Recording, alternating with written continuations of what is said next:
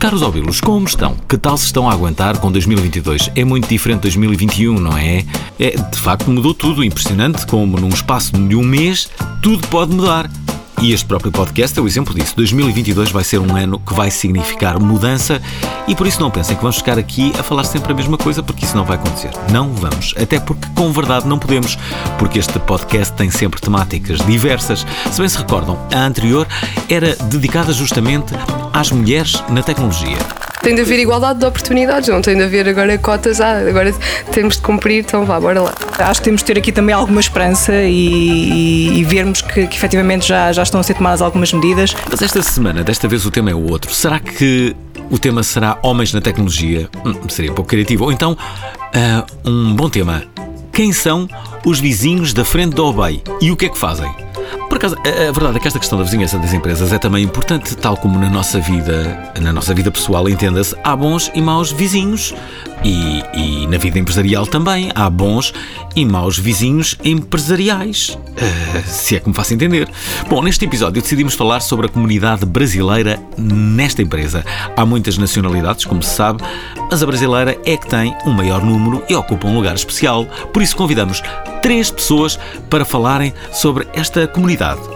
Duas delas são cariocas, vieram há quatro anos do Rio para Lisboa. Um diz que é o rei do churrasco e outra diz que é brasileira, mas não gosta de carnaval nem de novelas. Falamos então com Raquel Tornu. Sempre, sempre fui professora de inglês há 21 anos. Não sei fazer outra coisa, não quero, é o que eu gosto, é o que eu sei fazer, é o que eu amo. Também com Renato Fraga. Eu era muito bagunceiro normalmente não tinha tantas boas notas, mas inclusive teve uma época quando eu estava para ser expulso do colégio de tanta bagunça que eu fazia, eu tinha as melhores notas da turma. E ainda com Alexandre Val. E nós pensamos, bem, nós podemos mascarar-nos de Ken, Ken da Barbie. Um, e nós, basicamente, todos nós descoloramos o cabelo uh, descolorámos o cabelo e toda a gente foi de uh, camisola de manga cava branca, não é? E, e de calções, como o Ken. Então estão preparados para isto? Preparadas? Sim? Vamos então começar como se estivéssemos a entrar num lançamento de uma de uma nave especial, uma Discover da vida. Uma coisa grande e impactante.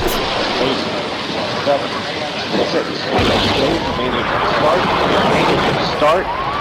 Two, one, booster ignition, and liftoff of the Space Shuttle Discovery.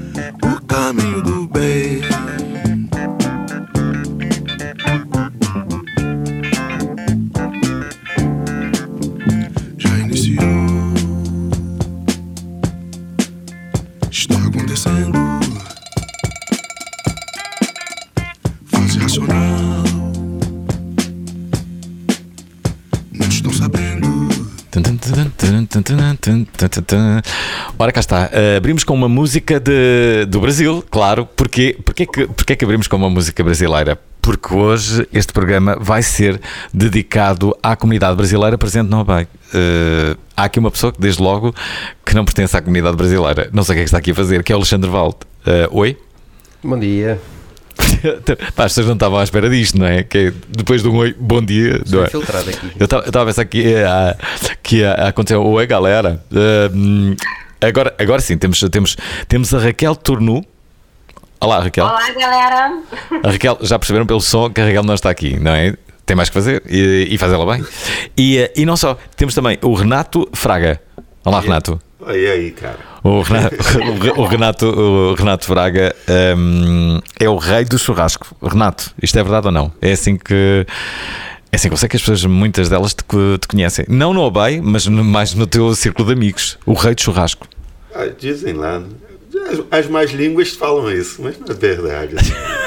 não, é assim, é assim. Eu gosto muito de churrasco e. Pronto, é uma tradição, acho que carioca lá, né? Os cariocas Rio de Janeiro, todo mundo faz churrasco no final de semana É. o tempo todo.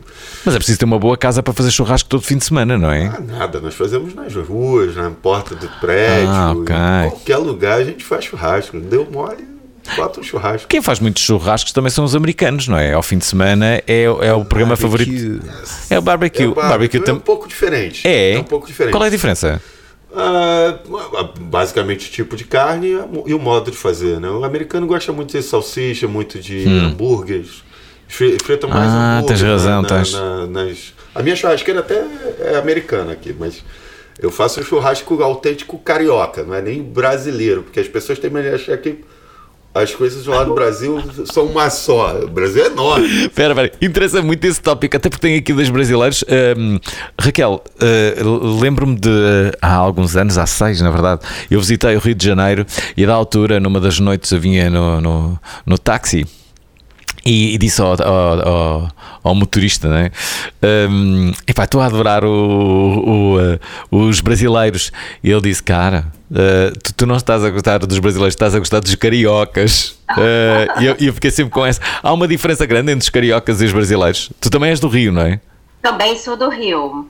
É, É, eu acho que o que o carioca tem assim de diferente é que nós somos muito acolhedores, Hum. né, Renato? Por exemplo, você estava falando do churrasco, é, é, essa parte eu já, já, já não faz parte da minha rotina porque eu sou vegetariana. Hum, Mas mesmo assim a gente, ah, a gente marca muitas coisas. Ah, faz amizade em qualquer lugar, vai pra praia, faz amizade, tá numa fila, faz amizade e marca e, e acontece mesmo. Ah, vamos fazer isso, vamos. A gente se encontra muito, faz, faz grandes amizades em qualquer lugar. Então acho que essa é a diferença do, do, do carioca, ele é muito acolhedor e como nordestino também. Verdade. Também tem essa característica, muito acolhedor. Mineiro também, né? Mineiro também. Gente, o que, que é Minas Gerais com isso? É, é, é até acho que mais forte essa cultura em Minas Gerais do que no, no Rio de Janeiro. ah, é? É, Ah, ah, você come a melhor comida também, né? olha aí o microfone. Ah, sim. Bem, Pão de queijo, É o, de queijo. o- ah, o pão de queijo, gente. Ah, a comida de Minas é outra, outra coisa. É maravilhoso. Mas esse acolhimento, acho que no Rio e, e, e diria também em Minas, é, é muito forte. Esperem, esperem. eh, Eu tenho que fazer aqui uma, uma espécie de, de, de mudança que é. Há aqui uma. Há aqui uma Há aqui uma dúvida que, eh, para as pessoas que estão a ouvir o- este episódio, que é, deverão estar a questionar-se. Então, mas porquê que o Alexandre Val está aqui num, num episódio que é dedicado à, à comunidade eh, brasileira? Porquê, Alexandre Val? Basicamente, como pertence ao, ao recrutamento, nós somos aqui a primeira cara eh, a apresentar ao BEI, a dar a mostrar as oportunidades que nós temos e esta vontade de que eles não, que o, que o povo brasileiro não sabe que quer vir para Portugal. E então somos nós aqui os responsáveis, na, eh, primeiro responsáveis, em contactar as pessoas e, e ajudá-las a trazer para Portugal. Aliás, eh, portanto, tu és a pessoa do, do recrutamento. Não, mas não há só brasileiros a trabalhar na OBEI. Claro que é comunidade maior, não é? Sim, muitas das vezes por causa da língua ahm, e pela similaridade que, que nós portugueses e brasileiros temos, também do- dos passados, mas temos obviamente na OBEI pessoas de outra nacionalidade e não, obviamente nunca queremos fechar a porta a ninguém, isso- mas sim, a comunidade brasileira que existe é maior. Uhum. Aliás, uma pergunta que eh, tem que se ver: como é que foi a vossa adaptação? Vocês vieram há 4 anos, Raquel e, e, eh, e Renato, Sim, sim, quatro anos. Sim. os dois do, do Rio, mas não se conheciam. Não, nos conhecemos Não. aqui. Ela, eu conheci, na verdade, a, a primeira minha esposa começou a fazer é, aulas com a Raquel na, na turma de cônjuges. Que é. A tua primeira esposa? É, a primeira foi minha esposa que conheceu ela. E Ah. depois eu também entrei nas turmas dela de inglês. Que tu, tu és professora de inglês aqui na OBEI. Não deve ser só na OBEI, calculo. Isso, não só na UBEI, mas tenho, tenho um carinho, assim, super, hiper especial pela UBEI. Não é porque a gente está tendo essa conversa agora por estar na frente, mas realmente a UBEI é uma mãezona. O Renato pode, pode dizer, Sim, né? sim. E faz toda a diferença, toda a diferença, pode acreditar. Porque pra gente que vem pro- do, do Brasil ou de outro país, deixa tudo para trás, deixa família, amigos, até, até coisas, objetos. É, é, É, eu é costumo dizer que a gente não tem nenhuma escumadeira quando a gente chega aqui, né? não tem nada pra mexer o macarrão, né?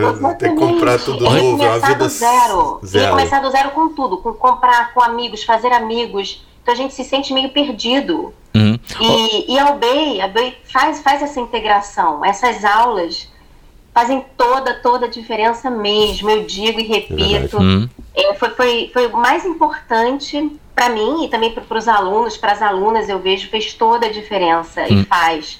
Sempre que tem, tem uma nova turma, novos alunos, a integração é ótima, porque todo mundo chega meio carente, né, Renato? Nossa, muito. E não, e faz diferença, principalmente essa turma específica que são dos, dos cônjuges, é uma, uma diferença enorme. Eu estava falando mais cedo com, com o Rui que ah, ah, quando eu cheguei, eu chego já com, com o contrato assinado com a UB, tudo direitinho, então eu já chego direto para trabalhar, eh, já tenho contato com outras pessoas. A minha mulher não. É, é, é, no momento que nós chegamos aqui, ela não tinha ainda a documentação acertada, ela não podia trabalhar. E ela está em casa, parada, sem contato social nenhum. Né? Isso é terrível. E aí a UB oferece essa turma de cônjuge, inglês para cônjuge. Todo mundo faz curso de inglês. é, O inglês em si é só. Inglês para casais. Mas, peraí, oh, Raquel, eu, nunca, eu não conhecia esta modalidade. Inglês para casais, qual é a vantagem? É os casais finalmente se entenderem? São é só os cônjuges. Eu só conheço o- terapia. Gente- exato, eu conheço terapia de turmas casal. internas nossas, Hum.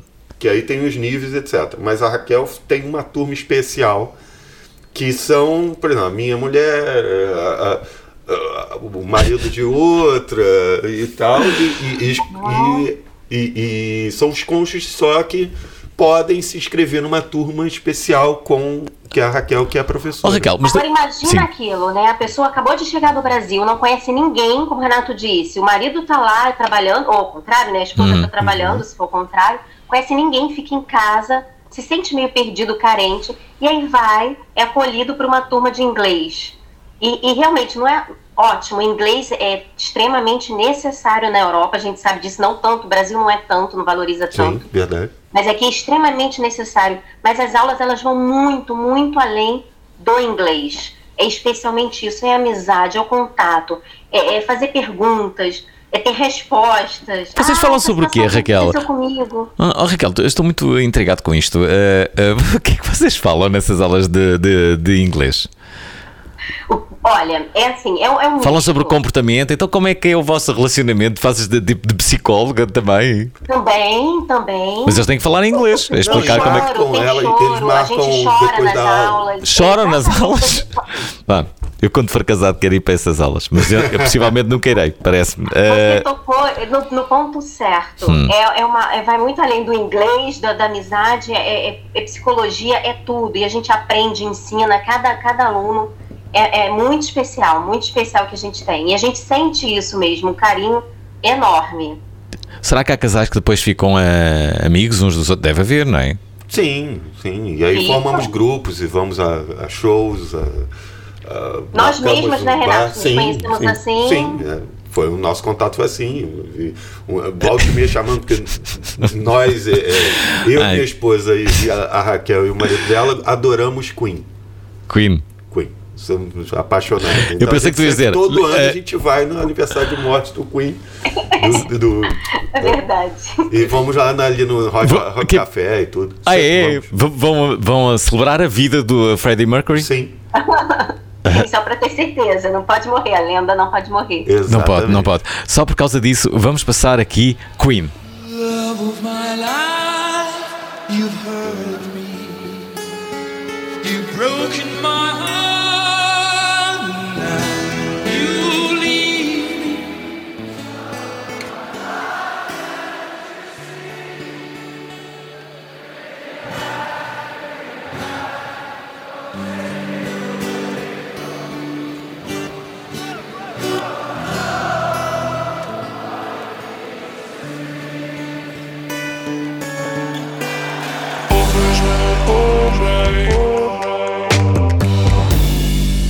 aqui a ler sobre os Queen e fiquei a saber que a banda, para todos os efeitos, começou em 1968. Na verdade, não é bem assim. O Brian May tinha uma banda que se chamava Smile. Este nome é péssimo, diga-se. Mas tudo indica que o vocalista era muito mau e, ao final de dois anos, apareceu Freddie Mercury e disse-lhes: Como é que é, sorrisos? Querem um vocalista a sério? E acho que eles disseram que sim. E formaram os Queen. Mas, só para acabar, não sei se sabem, mas o Freddie Mercury é o autor do logotipo do brasão dos Queen. eu não sabia que ele era designer gráfico. Aliás, uma outra coisa que eu não sabia, e depois estive a investigar e descobri, é que depois dele morrer, a 24 de novembro de 1991, ele foi cremado, não sei se sabiam, e as suas cinzas foram dadas a Mary Austin, o grande amor de Freddie Mercury, e, e também a sua principal herdeira. E até hoje ninguém sabe onde é que. Onde é que estão? Onde é que estão as cinzas do Freddie Mercury? E esta agora, hein? onde é que estarão? Hum? Pois pensem nisso, pensem nisso mais tarde. Vamos encerrar este assunto dos Queens já a seguir e falar de outras coisas. Até agora, o nosso rei do churrasco explicou então qual a diferença entre o churrasco brasileiro e o americano.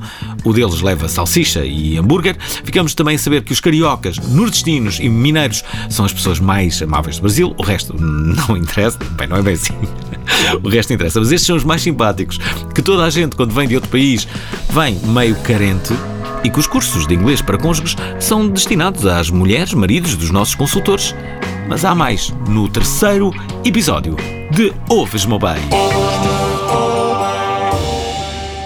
Outro dia estava em casa sozinho e, e, a, e a verdade é que não. Não sei porque. Comecei a ver uh, uh, vídeos do, do, do, do Freddie Mercury ao vivo, uh, alguns deles no mítico concerto do Wembley, e, e é incrível como ele está calmo. É incrível como é que ele tem toda aquela multidão e está a dominar completamente aquilo com uma segurança. E a voz dele é realmente. Quer se gosta ou Era não. um pacote completo, né? O cara. Eu não era, eu, eu, eu, eu confesso, eu não era grande fã dos Queen, eh, mas eh, reconheço. Eh, Reconheço valor no, no, no Freddie Mercury. Realmente a voz dele é, é, é impressionante. Ele domina completamente ali eh, e, e tem fãs, eh, olha, como vocês. Eu, um, um amigo meu era super fã dos Queen, lembro-me na adolescência. Pá, aquilo foi o dia mais triste da vida dele. Ele chorou o dia todo quando o Freddie Mercury morreu. Também choraste? Eu acho que nessa época talvez não fosse tão fã, porque eu ainda era mais jovem, né? Mas ah, acho que eu fiquei mais fã do Queen depois da morte do Fred Mercury. E, e fui conhecer toda a, a obra e tal, muito mais acho que depois. Eu, infelizmente, por exemplo, nunca fui a um show do Queen. né?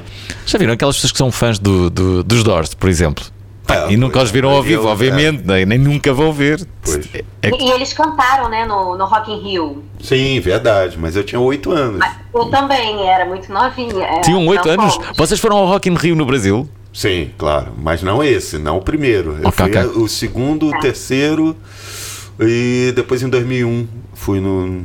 É muito diferente do Rock in Rio, eh, do, eh, no Rio, com eh, o Rock in Rio ali na, na Vou Bela Vista. contar em junho.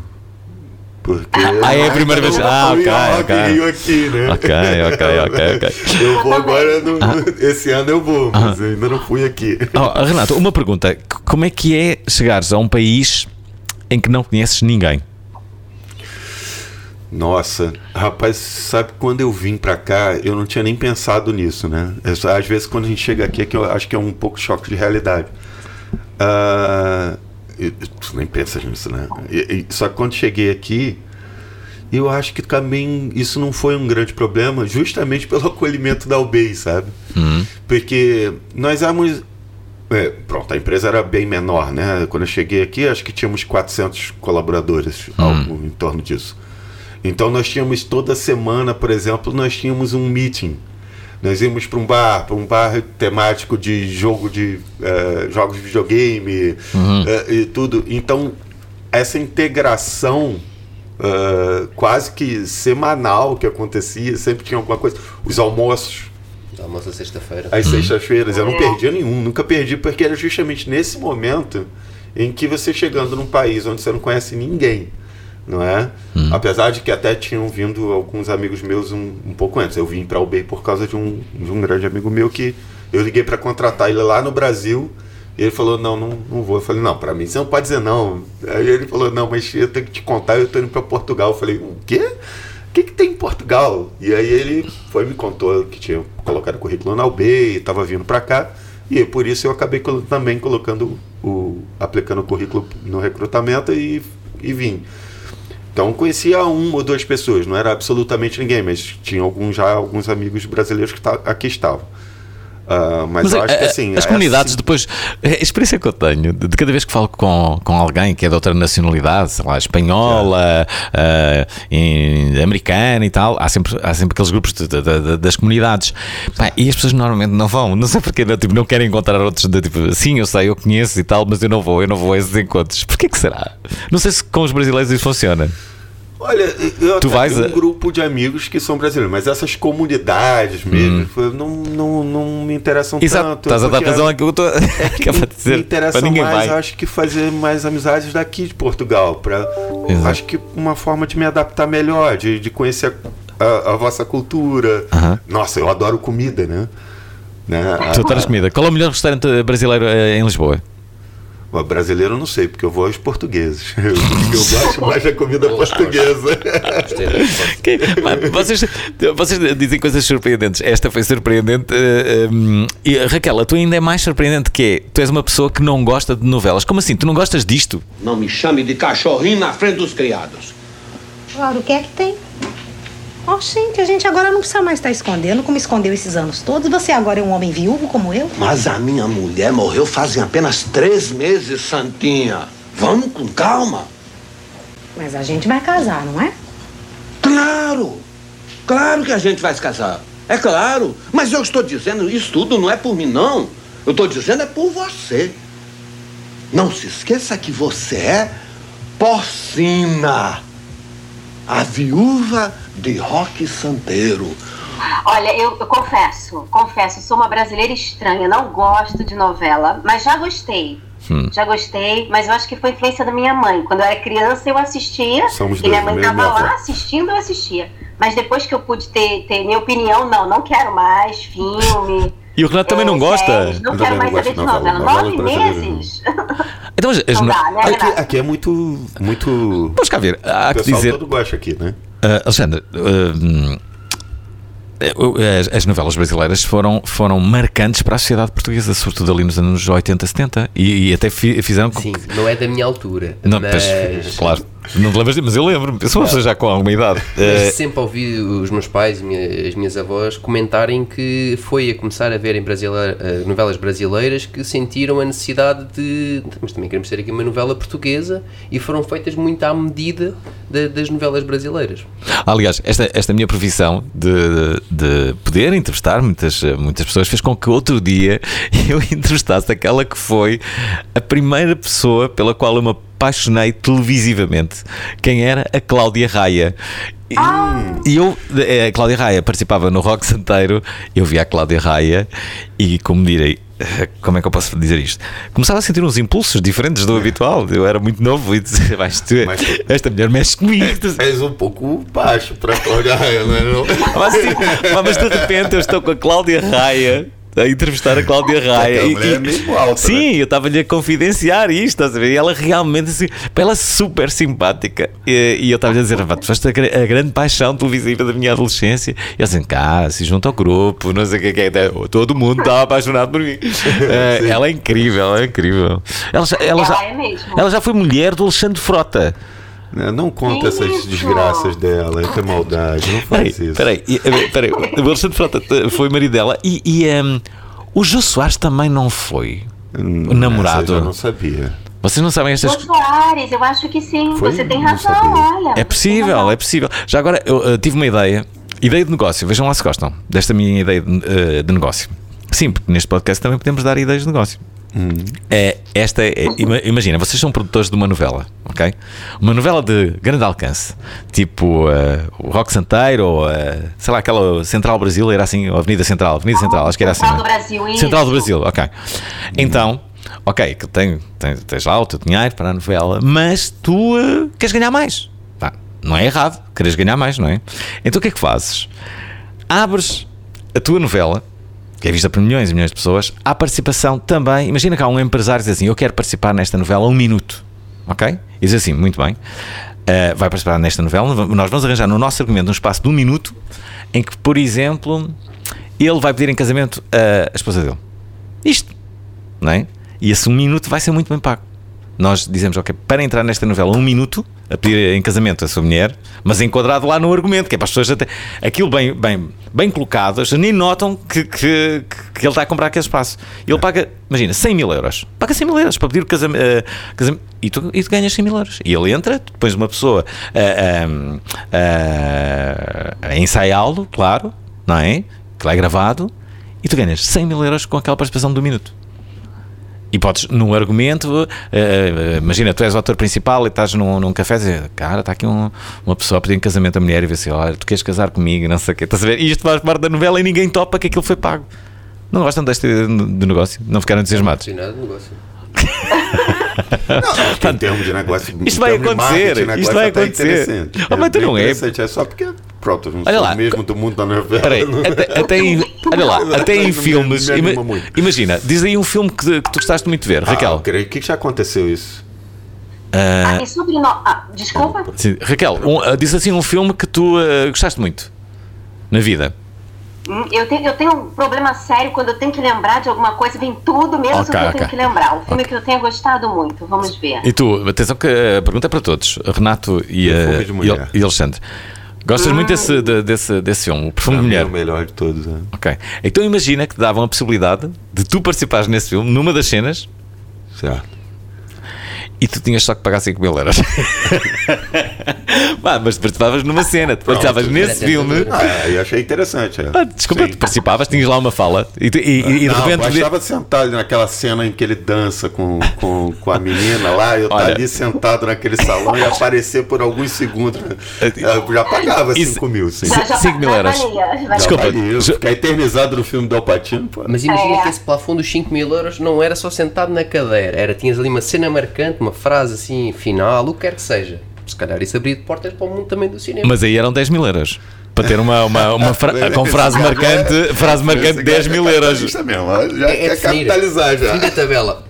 Falar um minuto, sentar-se na cadeira. Sim, sim, sim, pô. Inflacionado isso, hein? Mas cá ver, as telenovelas, há que dizer, já, já fazem product placement, não é? Há ali a Sim. publicidade eh, subliminar em, em, em- em muitas cenas, Parece não é? Aquela marca de fundo. Assim, Ou quando abrem o frigorífico e vão buscar qualquer coisa, acham Sim. que, é, que foi por acaso que aquilo aconteceu. Claro que não, tudo aquilo está a ser. a ser- Mas pronto, era só uma ideia para, para, para descontração. Vamos voltar à nossa conversa. O que é que acham disto? Hã? Estão a gostar? As pessoas estão a, estão a ouvir?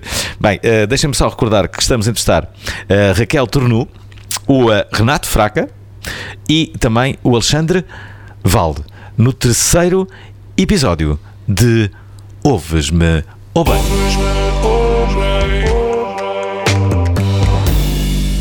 Ouçam, um programa que se quer animado e com qualidade como este que estão a ouvir tem que ter participações do exterior. E este tem, claro. Ora, quisemos saber, junto de três colaboradores, algumas questões sobre a UBEI. Fizemos uma pergunta diferente a cada um deles e uma igual para todos. A igual para todos era esta. Na tua opinião, a OBEI é um grande apoio no processo e na integração para quem se aventura numa mudança tão grande? Aposto que vão dizer que sim, mas vamos ouvir as respostas. E quem vai responder é a Rafaela Figueiredo, do Departamento Legal, o André Brito, que é consultor, e a Mafalda Libório, que é Business Manager. É fundamental o acolhimento personalizado que a UBEI fornece em toda essa transição. Apesar do interesse do brasileiro, do consultor, em ter melhores condições de segurança, saúde e vida no geral, é fundamental o sentimento de fazer parte de algo.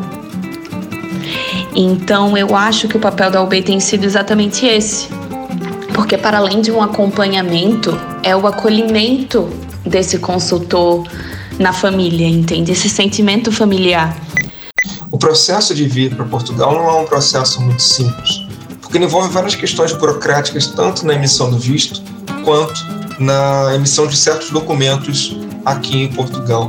E nisso eu tive um- uma assistência muito grande da UBEI, né, de informações né, de como proceder diante de um, de um determinado cenário do visto, como é que emite um documento, é, o que, que eu tenho que apresentar para ter o meu título de residência. E isso não foi só para mim, foi para minha esposa também. Então, todo o processo de vinda para cá da minha esposa, emissão de documentos aqui em Portugal, a OBEI facilitou muito, né? E na parte da integração também, porque uma das minhas maiores preocupações era da minha esposa não ter assim muito muito contato sociável. E a Albay forneceu né, e fornece para todos os cônjuges o curso de inglês. E isso aumentou muito o nosso ciclo de amizades. E hoje é, é, a maior parte dos nossos colegas são é, da Albay, que a gente conheceu através desses cursos. Acredito que a Albay tem atualmente um processo de, de vinda e de ajuda eh, bastante positivo, ou seja, nós temos uma estrutura montada que presta todo o auxílio necessário a nível burocrático eh, aos nossos consultores. Também ajudamos em todo o processo de viagem, eh, alojamento inicial para que as pessoas consigam eh, procurar casa mais tranquilamente. Atualmente também tentamos que as pessoas comecem a ter projetos de forma remota para que quando chegue a fase da mudança só se tenham que focar na parte pessoal e já tenham alguma familiaridade com o projeto em que vão estar alocados, com a empresa. Tentamos ao máximo eh, dar todo o suporte, conselhos, pelo que acho que sem dúvida somos uma boa empresa para apostarem nesta mudança. E pronto, estamos de volta e atenção que neste episódio ainda vamos falar de Alexandre Frota. Sim, Alexandre Frota. Ô, Julinha, é, foi teu irmão que me mandou aqui, hein? E o Alvinho. Também vamos falar da realidade no trabalho em outros países, quando comparada à nossa, nas diferenças entre trabalhar no Brasil e em Portugal e o que é a carteirada. Sim, sim, o que é que é a carteirada?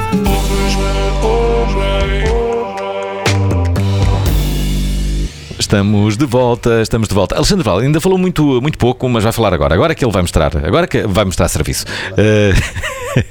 Alexandre, tu tratas da parte do, uh, do, uh, do, do recrutamento e depois do acompanhamento.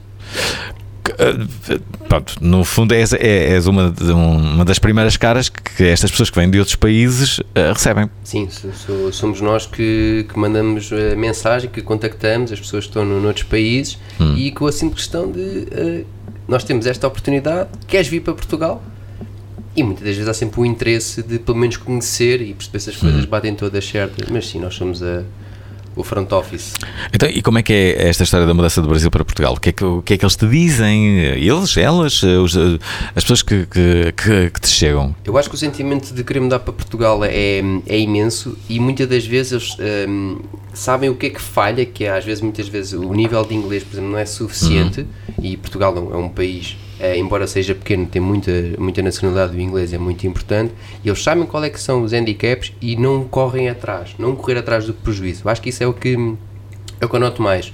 Mas claro que depois há aquelas pessoas que, um, ehm, que têm a vontade de vir para Portugal, que já correram atrás porque têm ante, antepassados, seja europeus ou, ou portugueses, uhum. correm atrás, é um processo demoroso, sim, um, mas nós aqui também na, na OBEI, o, nós ajudamos sempre um, nesta transição para Portugal. Um, queremos sempre que as pessoas venham, venham legais, venham com toda a documentação correta, daí que este acompanhamento também é tão importante e, e consiga mostrar-lhes, como o Renato disse há pouco, este, este o ajudar uma pessoa numa mudança para um país desconhecido, uhum. mas que é uma, uma transição que é assustadora só no papel, porque na realidade o, o que eles vão fazer ou poderão fazer já foi feito por muitas e muitas pessoas. Uh, tu dizes que a realidade europeia mais a norte é totalmente uh, diferente. Como assim? Uh, países como o Reino Unido, a Bélgica, a Holanda, o que, é que eles, o que é que eles fazem? Sim, eu acho que, por exemplo, nós aqui em Portugal, muitos dos hábitos que nós temos, por exemplo, à sexta-feira, nós acabamos o trabalho, vamos beber uma cerveja, vamos depois jantar todos uhum. e é algo que nós gostamos muito de fazer e, e, às vezes, se calhar, não então acaba pelo jantar, depois continuamos e fica uma conversa que se prolonga pela, noite toda. E uma coisa que eu notei um, ao visitar uh, esses países é que, e apanhando mesmo uma sexta-feira, eu à espera de ver os bares cheios, os bares estavam cheios e eles, as pessoas estavam completamente bêbadas, ou uhum. aparentavam estar bêbadas, um, e depois vai, ia tudo para casa desaparecia tudo do mapa. E eu fiquei na rua basicamente a ver as pessoas ir embora. Algo que, que, em Portugal acho que há um ambiente muito mais, mesmo nos restaurantes, de estão a jantar, há uma convivência, há um muito riso, muita uhum. partilha. E acho que isso também é o que é uma, uma algo que acontece no Brasil, também acontece muito em Portugal, é este o querer uh, divertir-se e que não é só trabalho que o trabalho também leva à diversão, obviamente. É o chamado work-life balance, que está, Work-life mui- balance, está muito em, em voga na- nas empresas. Co- co- Como é que é? Bem, já trabalhaste no Brasil e tu também, não é, Raquel? Hum, ah, sentem diferenças na, na- na forma de trabalhar?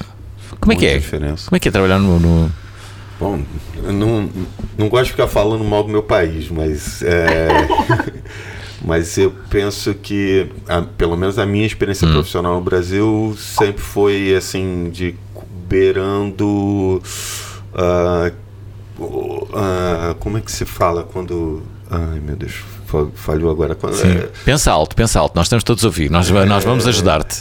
é o, o- o Qual, qual é a ideia que queres. eh, que queres... das pessoas é, é, pressionarem demais, Hum. chega, chega quase no. no, ah, No limite mesmo. Hum. né? no limite mesmo, assim, sabe? Não, não, às vezes, por vezes não é legal. Tem ah, o pensamento muito de que é, eu mando, então tem uma coisa lá no Brasil que a gente chama de carteirada. Não sei se você Hum. conhece esse Não. termo aqui. O que que quer dizer? É quando, como se fosse o policial, chega com a carteira de policial, bota em cima na mesa e fala: Você vai fazer porque eu tô mandando. Entendeu? Aham. E lá no Brasil tem muito isso, essa cultura de, de eu, eu que mando aqui, então você vai fazer assim. Mas, peraí, mas isso era uma decisão técnica que deveria se passar pelo que é mais razoável Aham. e o mais correto a ser feito. Não simplesmente- que não há um tratamento de igual? não, não, não Há há. muita não hierarquia. É, muita, muita, muita. Isso, beira o assédio moral, esse era o termo que eu estava querendo lembrar. É, o- por vezes no Brasil, o, o- o tratamento de. ah, do, do- pronto, do, do- do- relacionamento entre o gerente, o chefe e, o, e o colaborador é quase que beira o assédio moral, se não é assédio moral propriamente dito, percebe? E então uma das diferenças mais é, que assim que me saltam mais aos olhos é o respeito, Uhum. né? O respeito que aqui temos pelos pelos profissionais e e tu tem voz mesmo que não seja o chefe, porque tá a defender uma coisa Essa deve ser a tendência, Raquel, concordas? Demais, demais. E, o que o Renato acabou de falar, o respeito. No Brasil, infelizmente, os professores, eles não são, não são respeitados, não são valorizados da forma que deveriam. Uhum. Porque a base do ensino, né, seja o que for, começa com o professor. E, e não são, de forma alguma, valorizados. E aqui eu percebo, é completamente diferente. Ah, eu falo, ah, você trabalha com o que? Eu sou professora? Ah, professora! É, é um respeito imediato. Hum. Já agora. E, Sim, sim. E, e quanto à profissão, assim, eu, é, o respeito, sim, é, é- é completamente diferente no Brasil e aqui, eu acho que em geral na Europa, mas a profissão é, é similar, por quê? Porque no Brasil eu dava aula em escola, em curso, e os professores, eles, eles eram unidos, fazíamos amizade também com os alunos, e isso continua aqui, nessa parte é bem similar. Essa amizade, essa união entre, entre colegas de trabalho e também entre aluno e professor. Hum. Raquel, tu foste, é foste sempre professora de inglês ou fizeste outras coisas? Sempre, sempre fui professora de inglês há 21 anos.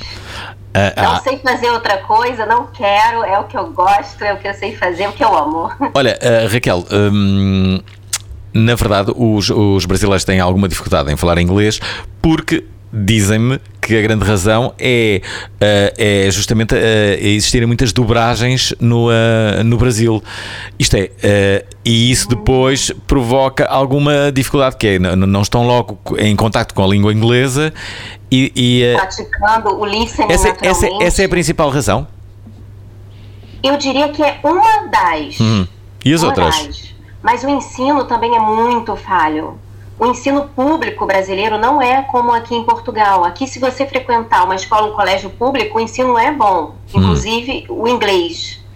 É, eu, pelo menos os alunos me contam isso, os alunos portugueses me contam que a maioria das escolas o ensino é bom, eficiente. No Brasil, infelizmente, o ensino público não é bom. Hum. Então fica, É, deixa eu a não- desejar eu demais, Não acredito demais. que, que nem a maior parte das escolas públicas Hum. Brasileiras tenham sequer a aula de inglês mesmo. Mas- mas atenção, e quando mas- tem é mais para disfarçar. Aprende É, cores, aprende algum vocabulário básico, mas não, não, não chega a aprender verbos, não chega a Oh, aprender Raquel, a mas, estrutura da língua. mas não achas que também pode ter a ver com a própria fonética dos países? Porque não são só os brasileiros que sentem uma tremenda dificuldade, os espanhóis também sentem. Hum, espanhóis, Sim, eh, todos os latinos, a coisa não é nada. E não sei como é que. Os, os chineses quase que nem falam, não é? Portanto, de- de- de- deve haver ali uma grande dificuldade, não é? Bem, há idiomas que é, difícil. Já experimenta- vocês já experimentaram falar chinês, por exemplo?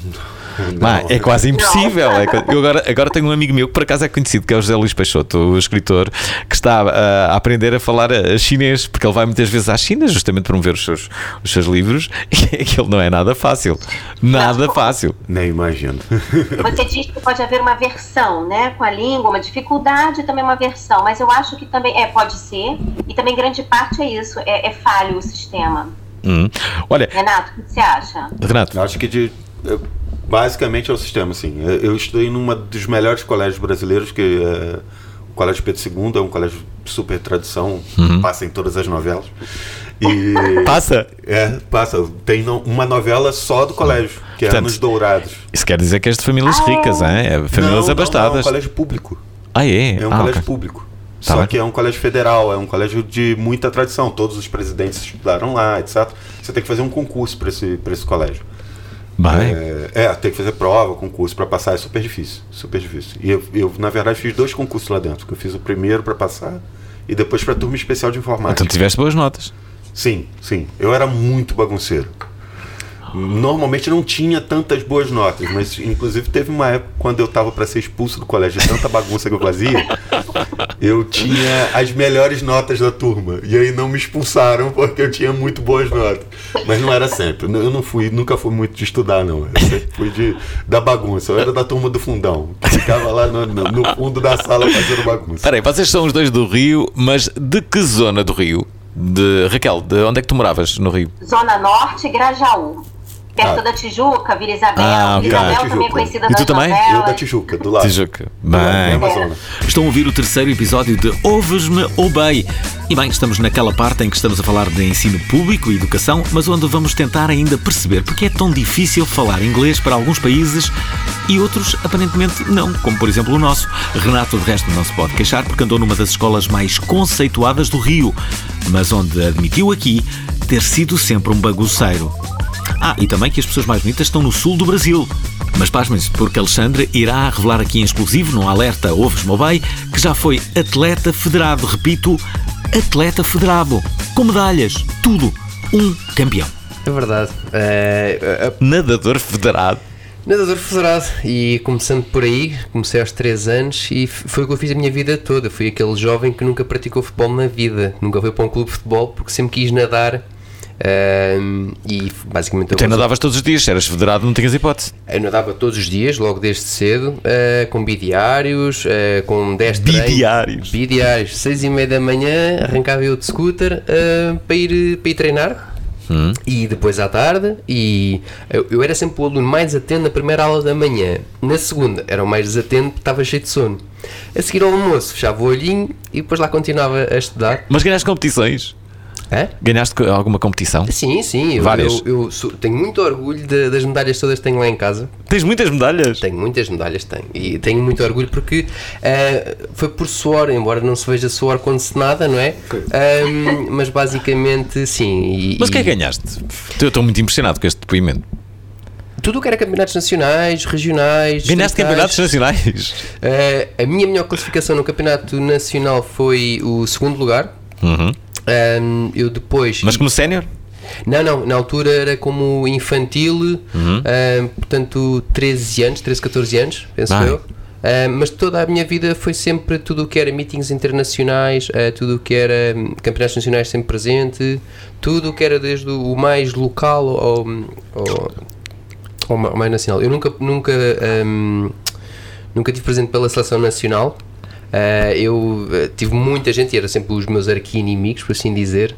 Mas ah, eu, como nadador, não tenho a fisiologia ideal, ou seja, deveria ser maior, com as mãos e com os pés maiores. Ahm, que ajuda, a verdade é que ajuda. É, é uma cruz que tu carregas, não é? É uma coisa que eu carrego. E, e depois disto, basicamente, obviamente o gosto pelo desporto fez-me ir tirar desporto, com especialidade de natação, não é? Já que não sabia fazer outra Uhum. coisa. Ahm, e eu tive um ano a trabalhar e depois pensei. Sempre gostei do exército, se calhar devia ter ido para lá aos 18 anos, hoje tenho uma ideia completamente diferente. E fui, eu fui para o exército com a ideia de concorrer posteriormente aos quadros. E Bem, tu estavas mesmo decidido a ficares por lá. Sim, porque eu, eu sempre gostei muito da, da parte do, do, do regime e da- das regras e dos processos, que é a tropa não nasce, não nasce hum, inventada, já está tudo escrito. Engraçado, acho que é a primeira vez que ouço uma pessoa falar que gosta de regras e. Sim, gosto muito de regras e de processos e que as coisas sejam lineadas. Tu és metódico. Assim, dizem que é doença. Bem, repara, temos, temos um metódico, Alexandre Val, e um bagunceiro, Renato Fraga. Os do, o Renato Fraga. o oposto. Já viste, és o oposto. Mas curiosamente também és desportista.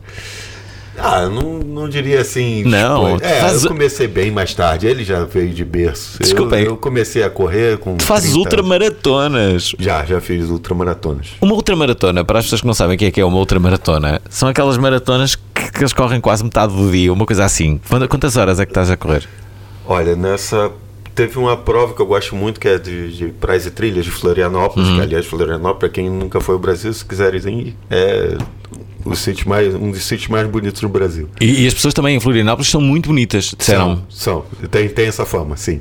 A Gisele Bunchen não é de Florianópolis, mas é de eh, Rio Grande do Sul. Sim, é, é no sul do Brasil, é, pronto, é, é uma parte das com- é, comunidades alemãs, Ah, ok. então há muitas pessoas, vamos dizer, louras, olhos azuis. Ok, ok, ok. E, e pronto, e, e ali em, em Florianópolis tem essa praias e trilhas. São, é um final de semana, é uma prova de 84 quilômetros. São duas maratonas e é por praia e trilha. Então é, é trail, né? Não é. Portanto, são dois dias, não é? Dois dias, dois dias. E eu Isso fiz é uma- essa prova três vezes. Mas E- porquê? Ah, se foste à primeira, ainda foste a mais duas. Fui, foi. Ela acontece de dois em dois anos e eu sempre ia. Foi a prova que eu mais gostei. É tida como a prova mais difícil do Brasil. Sabes que eu sempre que vejo pessoas assim a correr nas ultramaratonas e não sei o que, sabem o que é que eu penso? Diz Assim, pá, que lá em casa não- as coisas não estão bem. Não dá. e é isso que leva a. é mais ou menos isso. Olha, pá, se eu ficar pá, um as coisas não estão bem e correr- então as pessoas vão correr, estás a ver, para libertar ali, não sei o quê. Se eu ficar um tempo sem correr, eu começo a arranhetar em casa, começa a incomodar muito, a minha mulher fala, ah, bota um tênis e vai correr. Pá, isto Tá é, é capaz de ser isso. Eu não devo estar muito distante desta. Aquelas pessoas que correm, por exemplo, tu agora estavas a dizer que ias para a natação às seis e meia. Aquelas coisas- as pessoas que correm das seis até às sete também dizem as coisas não estão bem em casa. Não estão bem em casa. É, é a única. É, essa prova é a única quase o dia todo, são 8 horas Não, mínimo de acho que o pior é praticar boxe ou artes marciais.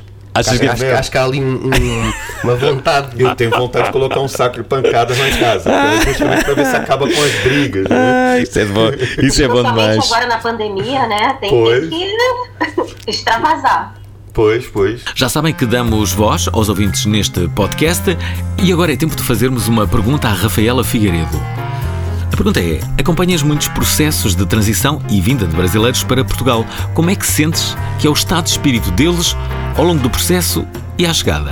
O estado de espírito, no geral, acredito que seja de uma mudança positiva de vida, uma nova experiência em um continente novo, novas possibilidades, um recomeço.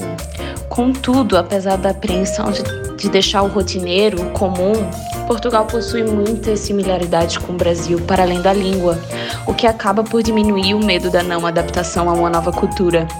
Em função disso, acredito que a transição acaba por se tornar mais leve, com o sentimento de casa, um ambiente novo mais familiar. No final, acho que é perceptível o entusiasmo do consultor brasileiro em todo o processo. Bom, agora é tempo de fazermos uma pergunta diferente ao André Brito, que é consultor. A pergunta é: como é que foi a tua vinda para Portugal e que desafios é que encontraste? Bem, a minha vinda para cá foi relativamente tranquila, até porque a UBI acompanhou todo o processo de emissão do visto e isso facilitou muito. Então, quando eu, quando o visto saiu, só tive que combinar uma data para a viagem e eles emitiram a passagem e eu vim para cá, para Lisboa. Eu acho que para desafio eu posso citar dois. O primeiro deles é ter vindo sozinho, né? eu acabei deixando minha família e a minha esposa no Brasil, né? minha esposa se juntou a mim depois, mas é, a saudade bate, essas coisas, é, foi bem desafiador no momento, no primeiro momento, mas a internet acaba ajudando é, a matar um pouco dessa saudade. O segundo desafio foi de alugar um apartamento, porque alguns senhorios exigem certos documentos que nós, como é, recém-chegados, não temos. Mas com o corretor certo, isso tudo é resolvido. Bom, e finalmente, uma última pergunta para a Mafalda Libório, que é Business Manager. A pergunta é: como corre normalmente o acolhimento e integração de consultores brasileiros nos clientes OBEI? Pela minha experiência, existe uma integração e acolhimento bastante positivos eh, de pessoas de outras nacionalidades, nomeadamente nacionalidade brasileira. E acho que é um caminho natural eh, das coisas, uma vez que cada vez mais temos pessoas de outras nacionalidades eh, a trabalhar connosco, seja internamente na Huawei, seja diretamente nos nossos parceiros. Eh, muitas vezes acontece que o nosso próprio interlocutor já não é português eh, e acho que há uma normalização de termos diversas culturas e pessoas com diferentes experiências a trabalhar lado a lado. Sinto que realmente não é um problema e que a maioria dos nossos parceiros eh, estão totalmente familiarizados eh, com esta situação e, portanto, as coisas correm eh, de forma bastante positiva. E pronto, respondidas as nossas questões, seguimos em frente com este programa. Ainda para saber que pessoas famosas gostávamos nós de conhecer, do churrascão do Renato, das redes sociais e dos stalkers. Cá estamos de volta. Esta era a parte eh, legal do, eh, do, eh, do programa. Mais uma vez recordo que estamos com a, Ra- a Raquel Turnu, também o Renato Fraga e ainda o Alexandre Valde. Alexandre Valde, que, que nos deu aqui importantes revelações, esta não estavam a contar, foi nadador federado até aos 27 anos e esteve no Exército durante 3. Foi uma sorte ter vindo para o OBEI. Hoje poderia estar nos quadros do Exército Português, numa carreira auspiciosa, não é? É verdade. Que Mas pena. Acho que hoje tenho certeza que foi a melhor decisão que eu fiz foi, foi ter eh, ir estudar novamente e entrar em recursos humanos, especialmente aqui na, na. Porquê é que isso te aconteceu? Ah, basicamente, ahm, eu também gostava sempre muito da área de- do recrutamento. Ahm, a minha namorada é também da área de, de recursos humanos. Então houve ali também um gosto e perceber o que é que ela faz. Eu assim, mas eu identifico-me com isso, eu, eu gosto disso que tu fazes, parece-me interessante. E especialmente ah, aqui na área das tecnologias de informação, porque eu sempre gostei de tudo o que era computadores e, e, e tudo isso, só que faltava-me a matemática e para engenharia informática, basicamente. Foi isso. Espera aí, tu agora falaste da tua namorada. A tua namorada é importante. Há que dizer que o eh, Alexandre Val, ele adora motas, adora motas a um nível estratosférico. Eh, eu, por exemplo, eu gosto muito de motas, mas estou a um nível 2 eh, na escala de 1 a 10 eh, em relação ao, ao- Alexandre. Em, tu sabes tudo sobre motas, é isso? Eu tento, é uma coisa que eu gosto muito e, e- e que falaste da, da, da minha namorada. Eu acho que nunca houve aquela pergunta de ou eu ou a mota, porque acho que ia correr mal. Ahm, Espero que ele esteja a ouvir isto, não é? Sim, eh, mas basicamente tudo tudo o que é de novidades, eu compro as revistas toda, todos os meses para, com as novidades da mota, sigo eh, muitos Instagramers, muito Facebook, muitas marcas. segues Instagramas de, de, de motas?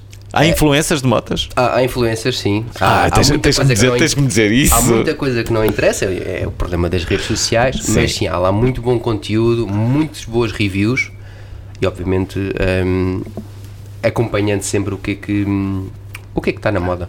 Sabes o que, é que, sabe o que, é- o que é que as redes sociais vieram trazer? Vieram trazer uma coisa que, hum, que era impossível ah, as televisões ou as rádios darem, que é uma privacidade controlada pela, pelo, pela própria pessoa. Eu Lembro-me sempre de um vídeo do Neymar. O Neymar, ah, ele, ele, ele funciona muito bem com as ah, redes sociais.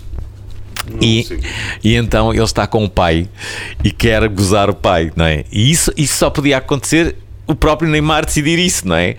E então era uma coisa tão simples quanto isso, que era o pai devia estar encantado com o facto de, de ter internet e ter boa net no sítio onde eles estavam, não sei se era em casa, não sei o quê. E então o Neymar chega perto do pai e diz: É pai, tem Wi-Fi. Estás a ver? E ele, É, cara. Mas ele- pá, muito engraçado. E é isso que eu também estava a ver a, a Serena Williams eh, também num vídeo de, de casa. Ela também eh, alimenta muitas redes sociais e era assim uma coisa super.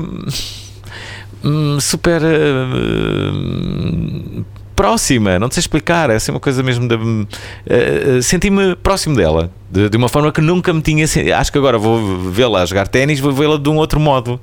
E ela parece ser mesmo boa pessoa, e isso é uma coisa que eu gosto, eh, gosto sempre de. É algum desses famosos que a gente quase quer ser amigo, né? Qual é o Fala, fa- eu queria Peraí, esse amigo, né? Sim, sim. Qual, qual é o famoso que tu gostavas? Olha, qual é o famoso. Pergunta para os três: qual era o famoso que vocês gostavam de ser eh, eh, amigos? Eu vou já dizer o meu. O meu era o Obama.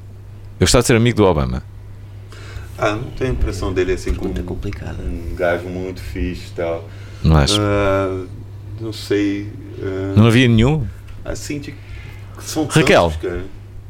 Hum, difícil. Eu gosto, acho que do Fábio Porchat. Difícil. Fábio Porchat? Fábio Ok. Porchat. Gostavas de ter amigo do Fábio Porchat? É fixe, eu conheço. Se pudesse voltar no tempo, o Paulo Gustavo. Sim, Nice. também. Paulo Gustavo devia ser um cara ótimo pra conviver, pra ter amizade. Dizem Era uma que, pessoa que era, ótima. né? Muito, Parecia uma muito pessoa aquilo ótima, assim. O Alexandre está a pensar, Alexandre. Eu estou muito pensativo. Não sei, há tanto tipo de, de personalidades e diferentes setores e atividades. ah, não sei, ah, vou, hum, vou para a indústria cinematográfica. ah, Christopher Nolan. Hum, bem. Gosto Outro, outro dia aconteceu uma coisa que nunca me tinha acontecido, na verdade. Hum, recebi um- um- um- um- uma mensagem no Instagram de um, de um rapaz que disse: Olha, tu vais achar muito estranho. Ele, ele escrevia isto: vais achar muito estranho, mas bem, eu já acompanho muito o, o teu trabalho há muitos anos. Acho que tu estás a falar, eu já sei o que é que tu estás a pensar ou em que direção é que vais. Conheço muito bem. Ele, ele falava com grande conhecimento, via-se que ele já, já me acompanhava. E eu queria te propor uma coisa que tu vais eh, também achar estranho: que é eu gostava só de ir almoçar contigo e trocar umas ideias. Trocar umas ideias. Ah, tu aceitavas? Ah, disse assim, bem, e agora? O que é que eu faço? Aceito ou não aceito, não é? E, e ehm, disse assim, pá, eu tam- também não tenho nada a perder, não é? Ele parece-me civilizado na forma como está a, a escrever e não sei o quê. E fui. Ah, e depois ele dizia assim: ah, escolhe o restaurante. Eu faço questão de, de, de- de- pagar o pagar o almoço e não sei o quê. Não, mas, escolhe o restaurante e não sei o quê. Ah, pô, E agora? Eu lá disse: então, mas olha, vamos também ao restaurante que tu quiser. Não, eu escolhi, eu escolhi um restaurante fixe ali no, no, no Caixo Sodré. E depois. pá, a história dele era surpreendente, era surpreendente. Ele mudou de vida, depois quis ser treinador de futebol e de repente, no final desse jantar, disse assim: Olha, de- desse almoço, disse assim: Olha, não só gostei deste almoço, o próximo sou eu a marcar. E de repente eu almoço com, com, com este rapaz e não posso dizer que já seja amigo dele, mas eu acredito que, que estamos a. É porque não és carioca. Se eu fosse do Rio de Janeiro, já, Já- era amigo, já já, era- estava em já casa. era amigo, já era. Já não é aquela. Sim, mas a coisa está-se a, está-se a- está-se a construir progressivamente. Não, mas de repente, do nada, não é? Esta pessoa vai, tu aceitas e olha, já mensalmente nós encontramos, já nos encontramos três vezes. No- nos tempos de hoje é um pouco complicado não ser um bocadinho de, deste. Tens medo de uma coisa desta? medo, sim, do stalker, das redes sociais. eh, tem coisas boas e coisas muito más. É pá, sim, mas eh, eh, pelo discurso dele, eu, eu vi logo que a partida não tinha, não tinha Recear porquê? Uma- Os brasileiros nisso. Os brasileiros nisso têm- nós temos muito a aprender com os brasileiros. Os brasileiros são muito mais. Cuidado, não são todos os brasileiros. Olha o micro. A minha- a- a- Os brasileiros não gostam de falar para o minha- micro. A minha esposa, por exemplo, é de uma cidade próxima ao Rio de Janeiro, que é Petrópolis, né? Uhum. E lá são muito mais parecidos com, com, Com os portugueses. portugueses. Não são de. Não colocam. Pronto, é o que eu tava falando com a Raquel, né? Nós, nós cariocas, a gente chega num bar, conhece uma pessoa, no mesmo dia ela tá dentro de casa fazendo churrasco Minha casa é contigo. sua casa. Hum. Minha casa é Exatamente. É- é- é- é- e assim acontece mesmo. Eu tenho amigos que a amizade foi feita assim. Oh, oh, Raquel e, e, eh, e Renato, não achas, não, não. não achas que em Petrópolis já não é assim, mas em, em Portugal eu acho que muitas vezes os, os portugueses, como são naturalmente mais fechados, não têm, olham às vezes com alguma desconfiança para os brasileiros, justamente por serem assim. Que até, pá, isto- isto- os brasileiros é logo tudo e não sei o quê, e os portugueses ficam quase mesmo, tipo. A ah, ah, impressão que eu tenho não, não é, não é de que. A impressão que eu tenho é que vocês continuam a, claro, manter a vossa cultura. Certo, mas. Mas nós chamamos, por exemplo, aconteceu, logo Hum. que eu cheguei aqui, já chamei todo mundo para churrasco na minha casa e tudo, e todos foram, e repetiram, e foram outras vezes, felizes da vida, assim, estavam ótimos, acharam ótima a experiência, voltaram e tudo, e sempre que eu chamo vão, só nunca me chamaram para casa dele. Os portugueses já não têm tanto esse hábito. Raquel, É, tu, notaste entendo, isso? Claro, entendo, claro, claro. Raquel, ah, no teu caso, como é que, como é que tu vês os, os portugueses? Eu vejo, é, é, é, até foi, uma, foi algo muito bom imigrar pra cá. Por quê? Porque não é uma cultura muito diferente, para começar pela língua, que é a mesma, a comida também é parecida, bem servida tal. Uhum. E eu vejo os portugueses, e eu sempre falo também, acolhedores. Eu fui super bem recebida no país. Não posso falar nada, nada, nem, nem, nem isso. Eu lembro-me, estava estava toda a gente no aeroporto recebida. quando a Raquel chegou. Eu estava lá, estava lá com cartaz a dizer bem-vinda Raquel. Foi um dia muito especial para mim. Só faltou a banda, só faltou a banda mesmo. Faltou- mas faltou, fui faltou. muito bem recebida. Já agora, E até hoje, é, até hoje, em, todos os lugares que, que vamos, porque às vezes a gente pensa, ah, pelo sotaque, vai falar, ah, é brasileira, vai... nunca, nunca fui maltratada em lugar algum, ou desrespeito nada. Hum. e, Só e agradecer e vais continuar a, no, a pelo não. povo e pelo bem. E pronto, agora é que vai ser, vamos entrar na parte final deste episódio para ouvirmos a história, a incrível história da desilusão na farmácia, o encanto de essa de Queiroz e o Ken. Sim, o Ken no Carnaval de Torres Vedras. Mesmo a propósito, e antes de acabarmos, Chico Buarque quer deixar uma mensagem para explicar o que lhe aconteceu quando foi pela primeira vez às redes sociais ver o que diziam sobre ele. Porque hoje em dia, essa coisa de internet, as pessoas falam o que vem à cabeça, né? E a primeira vez que eu vi isso, eu não sabia como era o jogo ainda. Eu fiquei espantadíssimo. Falei, o que estão falando? Porque o artista, geralmente, ele, ele, ele acha que é muito amado, porque ele anda nas ruas e pensa, bom dia, bom dia, cheio de carinho. Fica com Deus, aquela história que tem na música. E, e vai, faz o show, é aplaudido e tal. E ele está cheio de. Se olhar na internet, ele é odiado. Ele diz as piores coisas. Então, eu a primeira vez que eu vi, não sei que foi na notícia assim, aí eu vi comentários. Eu nunca tinha entrado nisso. Aí ver esse velho.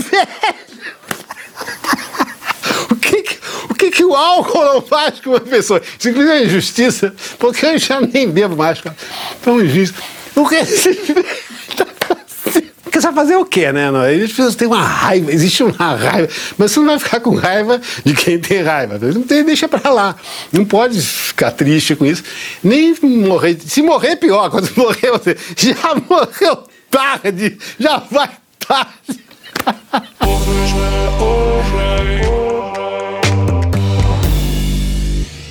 Muito bem, estamos quase, quase a terminar este programa, este episódio, o terceiro de Ovos de Mobay. Ahm, que história é essa da, da farmácia, eh, Renato Fraga? Eh, dizer aqui que eh, o, o pai do Renato era jornalista e foi fundador do Globo Bar. Era assim? Globo Barra. Barra, É, no- é, Globo é Bar. Estava a pensar em copos, é- desculpa-me. O Jornal Globo é um dos maiores circulação, Hum. né, lá, principalmente no Rio de Janeiro. E, e, e, portanto, às vezes não, não tinha informação muito do bairro, né, do, do lo- local. Hum. E o meu pai criou um jornal de bairro. Depois viraram todos os jornais de bairro que foram criados dentro do jornal, mas ele criou o Barra. Mas é que é a Barra da Tijuca, né? Esse Hum. bairro. E era jornalista, teve também o Jornal de Madureira, foi Hum. ele que fundou e tudo. E meu pai era um grande contador de história, né? Ele é daquelas pessoas que senta para contar uma história no meio do caminho já muda para outra história, já muda para outra, que muda para outra. Há pessoas que nasceram para contar histórias. Sim. E aí você, você- mas você tinha aquela vontade de saber pelo menos o final da primeira, e você não conseguia não. Ele ia de uma para outra e contava muita história. E, e, e às vezes era muito difícil, inclusive, ir ao mercado com ele. Eu tinha uns 16 anos, então eu já tinha essa altura, né? Eu tenho 1,95m, 105 quilos. Sou um cara grande. Então meu pai chegava, olha, vagabundo, vamos lá no mercado, você vai me ajudar a carregar, né? Aquele papo de pai. E, e- só que era um saco, cara, era muito. Meu pai era pegava o pão, começava a olhar cada pão, cada marca de pão para saber qual era o último fabricado, mais fresco, pão de forma. Imagina. Um mercado gigantesco e ele olhando. Então era 30, 40 minutos só para decidir o pão que ia comprar. E depois, quando saía do supermercado, ele não comprava tudo no supermercado, tinha tudo, um Carrefour enorme, gigantesco, na Barra da Tijuca. E ele não comprava tudo, cara. Ia parando na farmácia, na padaria, em vários outros lugares. Eu nunca saía do carro, né? Porque, pô, saco, cara. Parava e cada vez parava, contava 10 histórias. E era uma coisa horrível e tal. Um belo dia a gente parou na farmácia e quando ele olhou, eu já estava dentro da farmácia já. Aí ele, pô, achou estranho, né? Esse gajo fica sempre no, no carro lá, nunca sai, nunca fica sempre parado lá no carro. E aí ele olhou pra dentro da farmácia, tinha uma loura, cara. Mas era um troço assim, a, a mulher era um espetáculo, era. Nossa, chamava muito mesmo a atenção. E tava com um shortinho, uma camiseta, porque Barra da Tijuca é praia, né?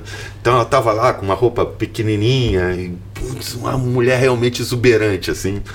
E, e eu já estava lá dentro da farmácia já há 16 anos, Ah. amigo. Saía por aqui, assim, né? E eu tava porra, empolgadíssimo, aquilo já, meu pai já, ó, ó, cuidado ali, tinha um marido. E eu não tinha percebido sequer o marido. né? Um gajo enorme, cara. Eu sou grande, mas o cara era nível Arnold Schwarzenegger, assim. O malandro era muito forte. Esse cara mesmo alterofilista e tal. E eu já dei uma murchada, já fiquei mais quieto no canto. E aí o cara encosta no balcão e pede um afrim, sabe aquele remédio de nariz? Eu não Uhum. sei se aqui tem o mesmo nome. Não tem. Mas enfim, um, um remédio Um desse de Nasex. nariz, um- uma coisa dessa. E a mulher, com uma voz de taquara rachada, aquela voz esganiçada assim, vira. Ai, mano, compre isso não, isso é um problema sério, isso avicia. Rapaz, eu. O meu pai olhou, já estava no carro de novo, já não estava nem mais querendo saber da mulher, deu aquela murchada, né, irmão? Nossa Ai, senhora. Que história. Bem, esta é a história da farmácia, mas tu tens, eh, eh, Raquel, tens uma outra história que tem a ver com o episódio da faculdade. Qual é? Isso, na, na verdade, não é bem uma história, é um fato que, Hum. eu, que eu queria compartilhar com vocês. Hum. Já viu, né? Professora quer falar sobre ensino. Na, na, na faculdade, eu, eu estudei letras, português e inglês. Sim. Então, eu tive três ou quatro semestres de literatura portuguesa. E eu me apaixonei por essa de Queiroz. Então, li vários livros de essa. E aí, eu me lembro bem, eu- eu, inclusive estava pensando nisso ontem, num trabalho que eu apresentei na faculdade, as diferenças do português de Portugal e o português do Brasil. Eu apresentei esse trabalho e tal, mas naquela época eu jamais imaginei que eu iria morar em Portugal e iria vivenciar essas diferenças no dia a dia.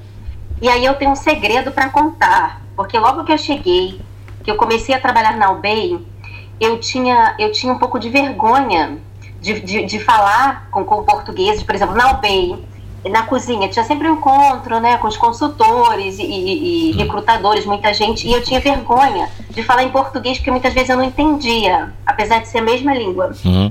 Então eu falava, ai, pode repetir, pode repetir? Então eu preferia falar em inglês. Ah, vamos praticar o inglês. Então eu preferia falar em inglês mesmo estando só entre portugueses.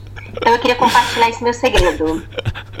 Adoro, adoro essa, essa, essa partilha. Atenção, que a Raquel é uma grande viajante. Sei que. hum, onde é que tu foste? Eh, a tua, ulti- foste aos Alpes franceses, não é? Tua última viagem? Isso, nas últimas férias, isso. Que tal gostaste? Adorei, adorei. Tu vais, vai- Adorei. Então, eh, sei que estás sempre a pensar em viajar. Já sabes onde é que vais? O teu próximo destino? Então, ainda não tenho certeza, mas gostaria de, de juntar dinheiro esse ano para no final do ano ver a aurora boreal, algo assim. Vais- vais- vais para onde? algo bem diferente. Vais para onde? Para a Noruega? Islândia? Na Islândia também há auroras boreais. Também, também. Isso deve ser muito fixe. Sim. É mesmo muito Vamos ver. fixe. É mesmo muito fixe, mas atenção, pode haver. Pode, pode, pode ser azar e não, e não as veres, não é? Há essa possibilidade. Mas há. há sei nada disso, Sim, é uma caça, né? É a caça. coisa é caça. vai de- estar frio. Sim, certamente irá dar frio. Olha, estamos quase a acabar, mas há aqui uma história também, uma história de carnaval, uma história de carnaval do Alexandre Valde. É, foi na minha, na minha adolescência e nós pensámos, não sei o que é que nos vamos mascarar este ano, ah, é, porque era sempre vários dias, Carnaval de Torres e tudo mais, e então cada dia era um costume diferente. Ah, e nós pensámos, bem, nós podemos mascarar-nos de Ken, Ken da Barbie. E nós, basicamente, todos nós descolorámos o cabelo, né? só que alguns nem era bem loiro, era assim tipo uma cenoura. Ahm, e então eh, descolorámos o cabelo e toda a gente foi de eh, camisola de manga à cava branca, não é? E, e de calções, como o Ken. E depois estamos lá e as pessoas perguntaram: então vocês estão mascarados de quê? E nós, de Ken, da Barbie. E dizem-nos: mas o Ken era moreno. E pronto. Resultado, quando retornamos, quando voltamos à, casa, dia a seguir toda a gente rapou o cabelo a pente zero E isso, simplesmente só cortámos o cabelo, ninguém fez mais nada. Mas há fotos, há fotos dessas noites. Deixa- Deixa-me só dizer, isso foi em carnaval aonde? Em que sítio? Torres Vedras. Torres Vedras, eh, é muito popular, eh, eh, mas possivelmente não bate o do Rio de Janeiro. Vocês não têm saudades do vosso carnaval do Rio? Iam para lá ou também não gostam de carnaval? Eu adoro. Eu não gosto. Tu não gostas, eh, Raquel, tens, tens uma brasileira muito atípica.